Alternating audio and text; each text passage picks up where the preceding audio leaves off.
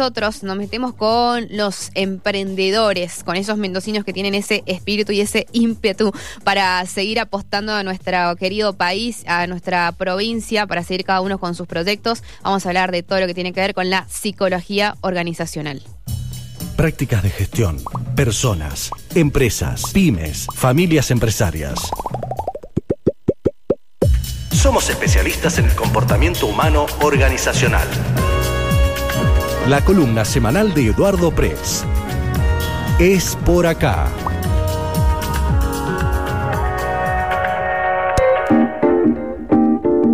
De Eduardo Press y de la licenciada Sofía Florín. Buen día, Edu. Buen día, Sofía. ¿Cómo están? Buen día. Eh, hoy creo que voy a estar solo. Acabo de recibir un mensaje que recibimos una llamada. Sofía está al, teléfono con una emergencia. Una urgencia. Oh, exactamente, laboral y bueno, está, en eso, así yo puedo cumplir con, con ustedes y, los oyentes. Así que buenos días. Buen día, Entonces, a través tuyo te usamos de vía para mandarle saludos a Sofía. Esperemos que, esté todo bien. Eh, bueno, sí, sí, eh, sí, sí. Va, a estar todo bien, pero bueno. lamentablemente estas cosas pasan en la vida. Buenísimo, sí, eh, está claro, está claro, nos pasa a todos. ¿Cómo andás, Edu? ¿Cómo, ¿Cómo pasaste el fin de...? Tranquilo, yo, yo en lo personal siempre trabajando, con mi cabeza funcionando. ¿Ayer domingo también? Sí, sí, sí, sí, sí, sí, sí, porque les, ratifico una novedad ya muy, muy ya, sí. que es que el, libro que vamos a publicar con Sofía prácticamente ya está. y justamente anoche nos reíamos con Sofía porque eran las las nueve de la noche y estábamos en una reunión nosotros dos, ¿no? Qué grande. La, la verdad que nosotros no podemos con el ingenio, estábamos laburando a full, terminando algunos detalles eh, mínimos y, nimios, de, pero que había que ocuparse respecto al libro. El libro se llama El factor humano y tomamos temas de, son una recopilación de artículos, como hemos anticipado en algunas oportunidades, sobre management, liderazgo, comunicación, emprendedores y empresas familiares. Creemos que es un libro que tratamos, el objetivo es eh, llegar a la mayor cantidad de lectores que están involucrados en el quehacer cotidiano de una empresa, apuntando siempre a eh, mejorar eh, las posibilidades, o las, no las condiciones exactamente, pero a que la gestión sea más eficiente en un, en, un, buen clima de trabajo, que vale desde el dueño hasta el cadete, digamos, lo, que, lo que garantiza la sostenibilidad. Y, si uno quiere verlo en términos capitalistas, del aumento de la el aumento de la del crecimiento económico de la empresa este, siempre es a partir de que las cosas estén bien, sanas desde el punto de vista financiero, administrativo, de gestión y de las personas. Nosotros en nuestra especialidad nos enfocamos quizás un poco más en las personas, pero siempre tenemos, digamos, digamos, contamos con profesionales afines y amigos este, para convocarlos cuando hay otras cuestiones que nos exceden, ya sean legales, eh, de gestión, financieras, administrativas. Así que bueno, creemos que es una, una, buena, creemos que y, aspiramos a que sea una buena contribución a, un mejor funcionamiento de las empresas y de los empresarios y de los empleados, Edu, lo, vas a sacar en formato papel, eh, online? Sí, sí, sí, sí, sí, el libro físico se va a poder tener en la mano, se va a poder subrayar, cortar, Quemar. hay, que pagar, hay, que pagarlo eh, también, ¿o no, Edu? Eh, sí, sí, sí, porque este, o sea, el, objetivo nuestro no es comercial. Hay que, bueno, pero hay que pagar el, trabajo de ustedes, es un gran esfuerzo y, y, hay que pagarlo. La verdad que es así, digamos. Incluso este, para, a mí me divierte, pero eh, por otro lado, hacer una nota original como hacemos nosotros, que no hacemos refritaje todos los domingos, es un, un desafío, ¿no? Digamos, este, pero bueno, ya hace más de dos años y vamos cumpliendo religiosamente, así que este, hay mucho material. Sí, sí, bueno, la vida, la vida y la realidad y las cosas que aparecen nos ofrecen muchas, muchas alternativas, bueno, hay que pegarla, ¿no?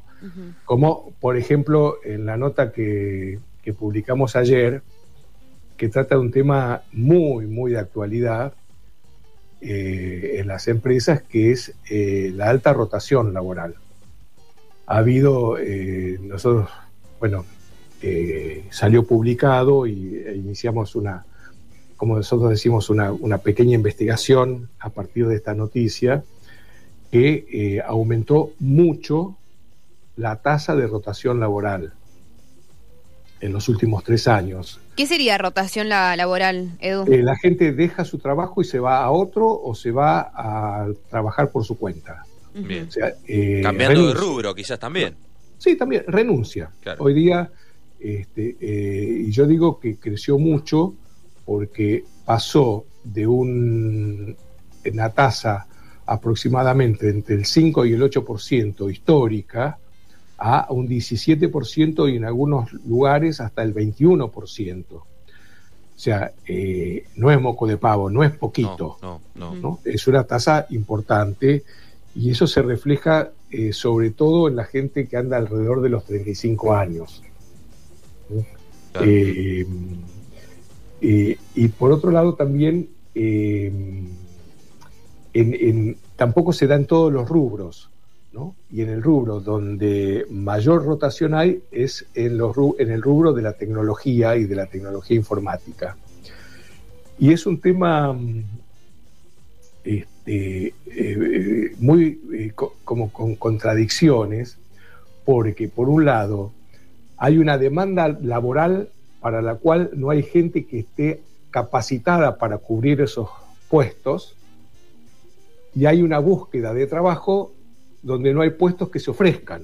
Entonces, eh, hay, hay, como un, digamos, como una especie de limbo, ¿no? Donde, este, por un lado, eh, como vos falta trabajo, pero por otro lado, entre comillas, sobra trabajo, porque en muchos lugares demandan eh, puestos que no hay gente preparada. De hecho, una de las causas existen en este momento para la alta rotación en la Argentina y en otros países latinoamericanos es que las empresas multinacionales buscan los talentos acá. Mira, claro, y, sí. con, y con el tema de, digamos, de la tecnología, valga la redundancia, y el online que generó, digamos, que tuvo un boom a partir de la pandemia y de la cuarentena, eh, la gente ya no tiene que ir, que emigrar e irse a otro país. Claro. Y entonces, este, y la verdad que las diferencias económicas son incontrastables. Digamos, eh, eh, eh, de pronto, en una empresa en el exterior, trabajando desde acá, una persona muy preparada puede ganar dos, tres, hasta cuatro veces más que lo que gana acá. En dólares, ¿no? Muchos, muchos también. digamos, en moneda fuerte, como se dice. Sí, sí, sí. Edu, y, em, ¿Eso significa, eh, a ver, es eh, directamente proporcional a que quizás em, hoy en día una persona, un empleado, ya no busque tanto la comodidad laboral, digamos, el buen ambiente, solamente se fije en, lo monetario? No, no, no, no, eh, digamos, el, buen ambiente también, justamente. Los dos, los dos este, que nosotros lo, decimos en la nota, ¿no? Sí. los dos, las dos principales razones que hacen aumentar la tasa de rotación son el salario y el bienestar. Claro, claro. Eh, la gente también busca, ahora el bienestar ya no es solamente estar en un buen clima en la empresa, claro. sino el de, eh, mantener un buen equilibrio entre la vida laboral y la vida personal. O sea, el bien, es el bienestar en su casa también. Claro. ¿Mm? Entonces, este, eh, ese, ese, ese eh, fenómeno de que la gente se mata trabajando y, se la pasa la mayor cantidad de tiempo, que si bien es así, digamos, la gente pasa la mayor cantidad de tiempo trabajando porque el resto del tiempo duerme y, después está con su familia, pero digamos, eh, hoy día, sobre todo la gente más joven, ah, tiene otras aspiraciones, legítimamente, ¿no? Claro. Entonces, este, ahí, bueno, ahí se da ese fenómeno. O sea, no es solamente una cuestión económica, que es importante, pero no es la única. De hecho, este, nosotros tenemos la costumbre siempre de no solamente mostramos si es que hay un problema o un tema determinado, sino que también nos metemos, bueno, en función de nuestra experiencia, que no es teórica, sino que es, este, que, es de hablar con nuestros clientes y, patear, eh, gastar los las suelas en, las empresas. Eh, hacemos, no sé si recomendaciones, pero decimos, ¿hay cosas para hacer? Sí, hay cosas para hacer. Nosotros, obviamente, eh, no vamos a, resolver el tema y a impedir que esta tendencia, por eso el título de la nota es la alta rotación laboral. ¿Es un ciclo o llegó para quedarse?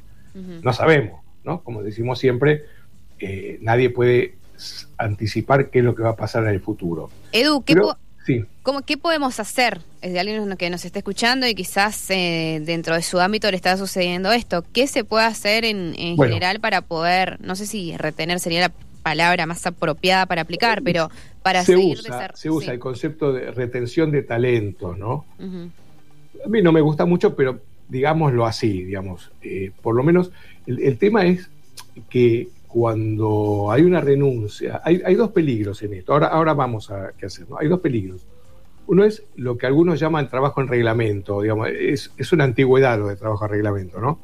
Pero, que es decir, bueno, yo cumplo lo mínimo indispensable para cumplir. Es como, como el que va al colegio y, su objetivo es sacarse cuatro para aprobar la materia, punto.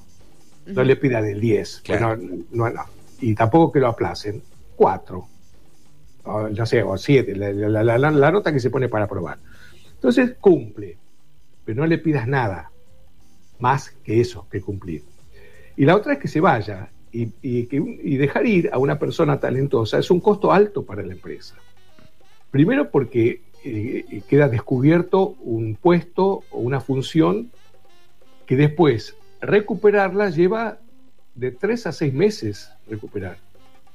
Yo recuerdo eh, unos clientes, este, eh, sobre todo a nivel profesional, que estaban buscando un profesional de X rubro. Y dice, mira Eduardo, nos llegaron 200 currículums. De 200 pudimos seleccionar dos y de los dos no nos sirve ninguno. Eh, es un tema. Por supuesto, en un lugar donde apuntan no te digo a la excelencia, pero por lo menos a, tener una muy buena calidad de laburo. Entonces, no, no, es, no es sencillo, este, eh, y en ese sentido, entre comillas, retener un talento, eh, como sea, no como sea, con, con, armas nobles, digamos, siempre es más económico que no retener. Hay un viejo axioma que dice, este, si vos no querés invertir en capacitar a tu gente porque tenés miedo que se vayan, no sabes el costo que representa tener una persona no capacitada dentro de la empresa. Claro. Este, y entonces, ¿qué se puede hacer? Primero, eh, mantener una buena comunicación. O sea, yo, voy a leer los puntos que tenemos en la nota porque me parece eh, interesante. Mantener integrado al equipo de trabajo y brindarles herramientas para mejorar la comunicación. El objetivo sería reducir las fricciones entre pares, superiores o subalternos. Saber llevarse bien es un valor agregado y hay que trabajarlo eso. A veces no va espontáneamente, pero hay que trabajarlo. Después, incorporar personas aptas para la tarea que se requiere, que es una forma de evitar que un lugar, un puesto, les quede grande o les quede chico. Ambas situaciones son desmotivantes.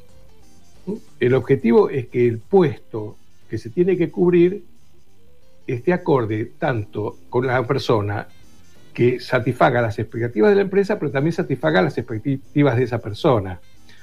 Eh, tener una persona subcapacitada o sobrecapacitada es muy desmotivante en una empresa.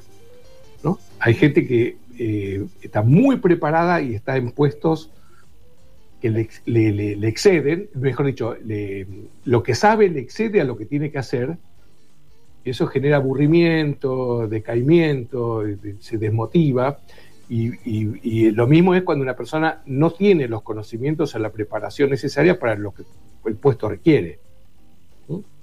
Eh, ofrecer e informar sobre planes de carrera que tiene que ver con esto y oportunidades de crecimiento. Tener posibilidades de crecer dentro de la empresa mejora las posibilidades que un empleado calificado se quede. Claro. Este, y eh, también eh, otro tema es que no alcanza hoy día con que la empresa anuncie con carteles y los valores de la empresa.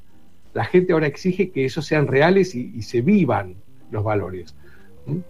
Eh, nosotros recomendamos escuchar mucho a la gente para conocer cuáles son sus objetivos y sus valores para potenciarlos con los de la empresa.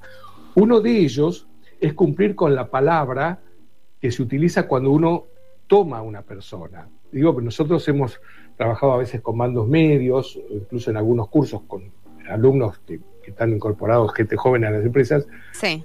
Dice, este, me acuerdo porque una vez había aparecido una noticia, yo estaba en Guayaquil dando una clase, en, un curso de la Universidad Católica de Guayaquil, en un posgrado, y había aparecido una nota este, que se iban a empezar a usar en el área de recursos humanos un, detector de mentiras eh, digital, digamos, en un dedo, qué sé yo, ¿no? Para eh, detectar, me parece una aberración, si el postulante mentía o no con lo que decía. Entonces un alumno me dice, pero eso también habría que usarlo con las empresas porque muchas veces nos ofrecen cosas y nos tientan para que nosotros agarremos viajes para eh, emplearnos y resulta que después no cumplen con nada. Entonces, también eso, o sea, eh, hay empresas donde se anuncian una serie de valores que después no se ven en la realidad del día a día. La empresa, entre otras cosas, porque prometen planes de carrera que no existen o no se van a dar. Claro, Entonces la, gente se va. Sí, sí. Eh, después, desarrollar actividades que apunten a mejorar y sostener buenos climas laborales. Un mejor ambiente es muy estimulante para trabajar. Y a veces, y esto no cuesta más plata. Eh, acostumbrarse a saludar cuando se llega, cuando se va, pedir por favor, agradecer, son todas cosas eh, eh, que debieran ser normales y no lo son. Seguro, seguro, es cierto, ¿no? y después, digamos, tener buenos salarios y beneficios. Eh, de no ser así, otras ofertas que existen en el mercado se vuelven atractivas. Y a veces economizar en un salario puede resultar más caro por el costo del abandono. Y esto lo decía hace un rato, hace un ratito, ¿no? Sí. uno puede eh, amarretear y no, eh, pagar menos sin ser consciente del costo que eso puede, como un costo oculto que puede representar a futuro ese pagar menos, ahorrarse la plata ahí. La gente si no está bien paga no va a responder. No hay tutía con eso. Bueno, creo que eh, hemos eh, repasado los principales puntos ¿no? de, todo lo que nos, nos propones eh, para seguir reflexionando, seguir pensando desde las dos veredas en que, que el oyente se pueda encontrar. Como siempre nosotros... Edu, sí, es, para, para, los dos lados. Sí, eh, poder... y, estén, estén, atentos que vamos a ir dando novedades sobre el libro. Me encantó. Me encantó, Ya hay algunos oyentes que están pidiendo datos. ¿Cuánto sale? ¿Dónde se consigue? Etcétera.